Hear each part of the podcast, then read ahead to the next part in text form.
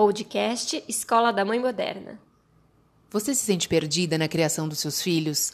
Cansada de tentar seguir as milhares de técnicas milagrosas que você vê na internet? Então esse podcast é para você.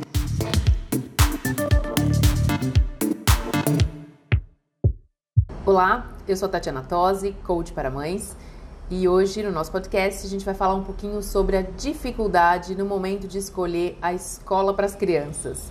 Quem não tem filhos acha que isso é uma bobagem, eu, assim como eu achava antes de ter filhos, achava que era uma decisão fácil de se tomar, simplesmente põe na escolinha, na escola que é perto de casa, é, no berçário e tudo bem. Mas não é bem assim que acontece, sobretudo hoje em dia, com uma série de opções, e a gente vai falar um pouco sobre isso, de modelos diferentes de educação.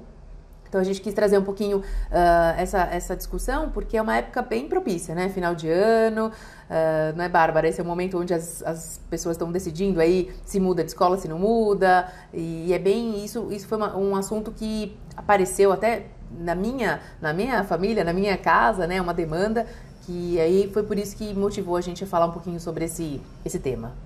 Exatamente, Tati. Eu acho que é um tema bem oportuno para essa época do ano. É, a nossa ideia com o podcast de hoje é trazer algumas reflexões e ajudar os pais a entender essa questão da, da escolha da escola e principalmente o que, que a tecnologia tem a ver com isso, o que, que essas mudanças no sistema educacional têm a ver e como tomar a melhor decisão, né?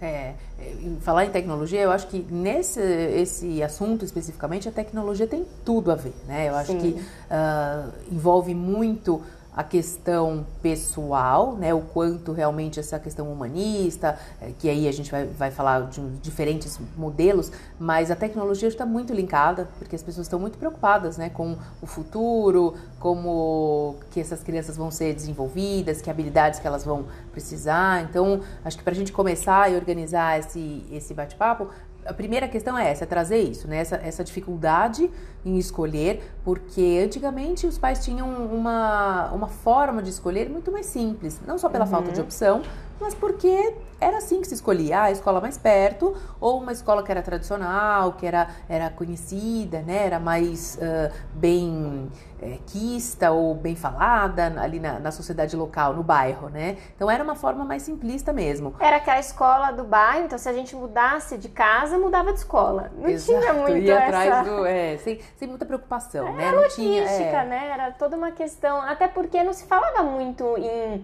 em tipos de educação ou tipos de formas de ensino, se tinha o tradicional. É, né? é era então, aquilo uhum. é, que não, não, tinha realmente muita opção. Hoje não, hoje a gente vive um cenário Sim. completamente diferente. Né? A gente vive, claro que nas. Vamos falar de grandes centros urbanos, né? Sim. Não dá pra gente, principalmente num país como o Brasil, com a diversidade que a gente tem é, social, enfim, né? Com toda essa questão, óbvio que a gente continua ainda com lugares que tem poucas opções, mas vamos considerar grandes centros urbanos. A gente tem muita opção é, de ensino hoje, porque as escolas estão é, trazendo né, mais ferramentas para essa, é, essa vida escolar, então, uma forma nova de se olhar para o ensino, para o modelo tradicional né, de, de ensino, questionando mesmo. Sim, sim. A gente separou algumas reportagens, né, Tati, que inspirou esse bate-papo, que eu acho que pode ajudar na reflexão, né, com as pessoas que estão ouvindo a gente agora. É, acho que um dado importante que a gente encontrou foi que mais de 50% das profissões, né, e até 2030 não vão existir mais. É, é um dado que a gente precisa parar para pensar, por quê? Quando a gente fala em processo de educação, a gente sempre está querendo formar aquelas crianças para o futuro para desenvolver determinada profissão ou determinada habilidade. É, considerando que até 2030 mais de 50% das profissões não vão existir mais, o que, que a gente tem que se preocupar? Que aí saiu uma notícia muito interessante na, na revista Negócios, né, da época, onde falam que Quais são as habilidades que as empresas vão exigir já a partir de 2020. Por quê? Mais do que é, as profissões em si, hoje as empresas elas estão preocupadas com habilidades que aquelas pessoas têm para desenvolver. Até porque a forma de ensino tradicional, principalmente nas universidades, estão mudando. Quando a gente fala até em tecnologia, né? A Totalmente. gente se tem hoje as, as as faculdades, né, de sistema, ciência da computação, mas mesmo elas, elas estão se adaptando porque como a tecnologia ela muda o tempo todo, então o que está sendo ensinado agora, no ano que vem já mudou. Então, quais são as habilidades que a gente precisa realmente se preocupar? Porque pensando sobre isso, a gente consegue entender: será que a escola que eu vou escolher meu filho desenvolve essas habilidades do futuro ou não? É, então, vamos parar um pouquinho para pensar. Algumas coisas é, a gente já sabe que é aquela questão do pensamento crítico, criatividade, é, liderança, julgamento e tomada de decisão. Isso já vem se falar, já vem se falando, né, nos últimos cinco anos pelo menos. Mas o que está se falando agora para a próxima década, né? Agora que a gente vai entrar em 2020, muito se fala que a alfabetização de dados precisa ser básico. Sim, é super, isso é muito importante mesmo. Muito é uma outra realidade, né? Que a gente não teve na nossa geração. É, não se pensava sobre isso. Ou seja, toda criança, né, precisa ter essa habilidade de usar os algoritmos, entender como é que funciona, ter essa habilidade com tecnologia, com blockchain, inteligência artificial, realidade virtual, robótica, enfim, ferramentas digitais vão ser exigidas pelas empresas. Porque a gente sabe que muitas das funções do ser humano vão ser substituídas pelas máquinas. E se o ser humano não souber lidar com elas, como é que se faz, né? E aí o grande desafio é justamente a escola, ela tem que ter um olhar com esse equilíbrio entre preparar esse aluno para um futuro em termos de tecnologia, né, dessa alfabetização digital, e ao mesmo tempo também manter algumas habilidades uh, interpessoais e habilidades que vão uh, justamente fazer a diferença para que eles saibam lidar com esse com esse novo mundo, né? Porque assim, o desafio que a escola tem hoje é preparar os alunos com as para as competências do século 21. Só que alguns modelos de educação ainda são baseados na na necessidade da revolução industrial. Então, aquele pensamento de é, que, o, que o aluno vai fazer uma carreira numa empresa, então vai chegar e vai, se, vai ter ali um crescimento, um aprendizado, até chegar numa forma, numa linha é, vertical, isso também já não é, está sendo questionado. Até porque você vê, a gente hoje vive, e eu acho que isso é uma, é uma coisa que vai perdurar, esses jovens que têm, que abrem startups, que têm ideias mirabolantes e que ficam milionários, né? Alguns, Sim. óbvio que, que é um funil, não são todos, mas de qualquer maneira o pensamento, todos eles têm vontade, né? Sim. né? De ter um negócio próprio. Jovens que hoje já têm, trabalham em vários projetos. Então, eu tenho uma amiga que trabalha com, é, numa empresa de um hotel e ao contratar uma pessoa, ela demorou um ano e meio para preencher uma vaga e ela só conseguiu preencher a vaga com uma, uma menina que tinha uma, uh, cabia, era o perfil que ela precisava sendo que a menina uh, fez uma, impôs ali uma condição, falou, olha, eu tenho outras duas empresas que eu tenho projetos, então eu vou tocar em paralelo dentro do, né, pra, eh, dentro do, óbvio, tinha ali uma carga horária, enfim, mas não mais nesse sistema tradicional de trabalho. É, ou seja, então assim dedicação exclusiva, é, né? e, e outra coisa, mais. esse é um outro paradigma, né? Que aí é para um outro assunto, sim. mas só para a gente citar. É, a empresa tem que se adaptar ao candidato e não ao contrário. Antigamente é, o é candidato é mesmo. que se adaptava. Hoje não. Hoje você tem uma vaga, você não acha mão de obra para uhum. preencher essa vaga, né? E a é, escola tem que a ver com o, isso. O mercado tá, tá, é, tá dessa forma, né? As pessoas elas estão se modificando e mudando de empresa, porque não tem mais essa cultura, não, eu, eu, adoro a empresa, eu quero continuar com ela. Não, é o que vai me fazer crescer nesse momento, para onde eu vou. É. Então, essa rotatividade está muito elevada e para os empresários isso é um grande desafio. Principalmente no Brasil, né? Principalmente no Brasil. Então, uma outra questão, falando dessas habilidades que a gente precisa pensar para o futuro, que já, apesar de estar tá sendo um clichê, é falar sobre a inteligência emocional porque é, a gente fala muito sobre isso, mas pouco se faz de fato para desenvolver essa habilidade, que é essa capacidade de, de entender, e a grande vantagem que a gente vai ter sobre as máquinas é essa capacidade de, de estar ciente, controlar e expressar as emoções. É uma coisa que se, é, fala-se pouco, Na verdade, fala-se muito, mas aplica-se é, pouco. É. Essa é a grande questão que a gente precisa é as pessoas pensar. também não sabem muito, né? Uhum. É, e aí, voltando a essa questão da discussão da escola, vou trazer, vou compartilhar com outra experiência pessoal, que foi engraçado que na, na minha família mesmo, a gente conversando a respeito e foi feito esse, esse, fiz um levantamento ali entre nos próximos, né? Nós na família mesmo, que tipo de, de modelo de educação que que se adequava melhor ali, né? Pra, porque as pessoas se identificavam mais. E ainda existe essa ruptura entre uh, optar por um modelo tradicional, porque, ah, não, porque eu gosto que tenha prova, eu gosto que se esforce, eu gosto.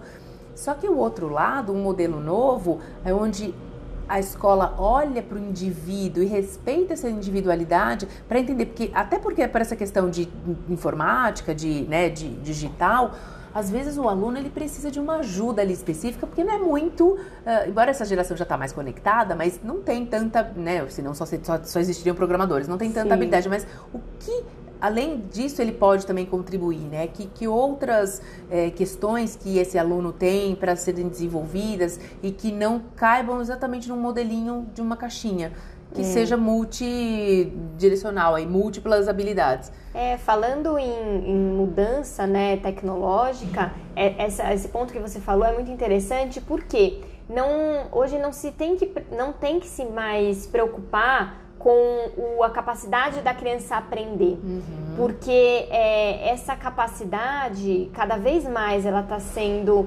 é, evoluída e está sendo mexida, mas é, a gente tem que se preocupar mais com a capacidade de desaprender aquilo que a gente já aprendeu. Porque a mudança é tão constante, se a gente fica muito rígido em decorar determinada Sim. forma de ser e não tem essa habilidade do como, como reaprender, a mesma coisa que eu já sei. É. Essa é a grande diferença. Talvez o ensino muito tradicional, aonde é, o professor detém o conhecimento e o aluno só recebe, não desenvolve essa habilidade de, ok, como eu vou reaprender aquilo que eu já aprendi, já que mudou? Sim. Né? Sendo que o conhecimento está fora, que é o modelo antigo, né? Do professor detém o conhecimento e o aluno recebe. Agora, precisa ter uma coparticipação onde todo mundo vai pegar aquela informação é, e vai destrinchar para aprender a aprender aquilo, né? E precisando daqui para frente re aprender tudo, eu já sei como fazer, porque eu aprendi o caminho. Sim, é, exatamente. Então, eu acho que a grande, a grande mudança, né, o grande, a mudança de paradigma dessa, desse novo momento é, não é o que necessariamente se aprende, mas como se aprende, né? Porque uma vez que você ensina o aluno a aprender, né, esse modelo de aprendizagem, como é que ele busca esse conhecimento, ele pode buscar o conhecimento da forma que ele acha, não o que ele acha, né? Mas desenvolver nele uma forma mais uh, prazerosa, porque eu realmente tenho muitas lembranças ruins do meu tempo de escola, uhum. nesse sentido, eu, eu lembro é, o quanto eu ficava angustiada com alguns conteúdos que eram passados e que aquilo não se encaixava de jeito nenhum não entrava na minha cabeça, até, como até hoje não entra. Já pagou, né? Já, já. Tanto que, assim, um dos especialistas nas, nas matérias que a gente estava é, pesquisando falou isso. Se você hoje fizer um teste, uma prova de algum. Você pode ter tirado 10 na época, de a matéria que você mais gostava. Hoje, pode ter certeza que você não vai ter a mesma performance que você aquilo tudo passou. É porque foi decorado. Se tinha muito essa coisa da, de decorar, precisava decorar é, aquela, aquele conteúdo. E hoje não se fala mais em decorar, até porque não faz sentido. As coisas mudam numa velocidade tão alta que decorar faz você ficar engessado. Uhum. E, e, na verdade, você, o que, que você precisa saber? Ilimitado, Chegar né? na informação é, correta. É desenvolver essa capacidade. É, tem algumas diferenças entre a aprendizagem tradicional e a aprendizagem criativa, que é justamente uma forma de, de abrir esse, esse leque aí, né? Então, a aprendizagem tradicional é muito focada no trabalho individual e aprendizagem criativa no trabalho em grupo, que é isso, é como você constrói esse, esse conhecimento, né? Então, por exemplo, aqui, é, na, na aprendizagem tradicional, então adiciona cubos de gelos similares. Na aprendizagem criativa, são cubos de gelos de, de tamanhos, é, diferentes formas e tamanhos. Porque é isso, a essência é a mesma, é o gelo. Só que ele não precisa ser aquele formato tradicional. Ele pode ter vários tamanhos, é, diferenças, né? Então, uh, um tipo de container no trabalho na aprendizagem tradicional. E aí, no aprendizagem criativa, diferentes formas, tamanhos de container. São, é um modo uh, novo de se olhar para a mesma coisa. Mas as, as, pessoas ainda têm um certo. Algumas pessoas ainda têm um certo receio, né? Um certo medo uh, de, de colocar dispor a criança nesse, é, nesse novo universo aí com medo o quê? Por exemplo, de vestibular. Ah, Sim. mas como vai fazer para passar? Que é outra coisa que a gente tem que se questionar. A gente não sabe realmente se daqui a, a 20 anos. 12 anos, 10 anos, né? É, exato, até menos, né? Sim. Se realmente vai. Se, vai se, se vão, manter essa forma. Vai ter, né? Se vai ter vestibular, se vai ter faculdade. Alguns, alguns artigos também que, que eu li que dizem isso, que provavelmente apenas cursos que são mais técnicos e que exigem essa essa formação mais específica é que vai realmente ter, mas alguns não vão ter mais. Sim. Ninguém vai precisar ficar quatro anos estudando alguma coisa, você pode fazer pequenos módulos ou se especializar em coisas. É, não, não, não serão mais quatro anos seguidos, serão a vida toda reestudando Exatamente. e estudando e mostrando a capacidade de aprender e reaprender. A gente precisa parar para pensar, tudo que é novo assusta, principalmente se a nossa referência foi muito diferente. Então, assim, funcionou para mim, eu quero repetir para o meu filho. Só que a gente, se a gente não acompanhar as mudanças do mundo, isso vai ser muito assustador. A gente precisa parar para para pensar o quanto às vezes a nossa insegurança de tentar repetir algo que funcionou pra gente, é, só que se a gente não atualizar o mundo, isso vai ser muito assustador, né? E só pra gente finalizar, o que eu acho que a mensagem que a gente pode deixar, Bárbara, é que independente, né, de qualquer coisa, antes de mais nada, a família ela tem que estar muito conectada com os princípios e valores da escola que ela escolher, né? Porque lógico, se um pai e uma mãe gostam de um modelo mais tradicional de ensino, dentro disso eles devem buscar algo que se encaixe para que eles realmente possam uh, manter essa criança nesse uh, nesse universo aí novo de possibilidades. Mas essa decisão tem que ser muito, uh, tem que estar muito ligada aos princípios e valores da família, porque senão vai acontecer um choque, né? Aí essa criança se desenvolve num ambiente, na escola ela tem ali opiniões que ela pode é, falar, ela vai ser treinada para abrir o pensamento e em casa ela tem um, né, ela vai encontrar dificuldade e não vai conseguir. Então aí o, acho que dá um efeito rebote na educação. Em vez de somar, ela divide opiniões de uma forma não muito saudável. Eu acho que né, os pais têm que estar tá tranquilos com essa decisão neste sentido. Tem que estar conectado com, uh, com os valores da escola e acreditar nesses modelos novos de. no modelo de educação que se propõe a colocar o filho. Exato. Por isso que não se dá mais para gente tomar a decisão como se tomava antigamente. Precisa ir até a escola, precisa conversar, precisa ler o plano pedagógico daquela escola, precisa entender para que fique coerente. O que você fala em casa, a escola fale também. É, o que tem acontecido muito é esse choque. É exatamente isso que você falou, Tati. Então, a grande dica que a gente tem hoje é reflita, pesquise, veja o que encaixa para você. Tem tantas opções. É, se você acha determinada escola ah, é muito solto, não tem, não tem grade para estudar, não, isso não se encaixa para mim. Ok, procura uma, uma escola que se encaixe, mas não deixe de se adaptar a essas mudanças, porque o mundo está mudando. Mas converse, pense, porque isso vai fazer a diferença. Querendo ou não, é, a criança passa a infância inteira e a adolescência na escola. É. E é uma fase que pode ter é, coisas muito boas e coisas muito ruins. Então a gente espera que a gente possa ter mais momentos bons do que ruins, a gente falando só de educação, mas tem toda uma questão social, claro, né? Que a gente pode abordar num outro né? momento. Não precisa ser chato, Não acho precisa. que pode ser legal, acho que dá para aprender de uma forma tranquila. Conecte-se com a gente através das redes sociais, arroba Escola da Mãe Moderna. Comente o que você pensa sobre esse assunto. Vamos discutir, dialogar, porque eu acho que quanto mais a gente conversar, mais a gente pode inspirar e ajudar outras famílias. Até o próximo episódio.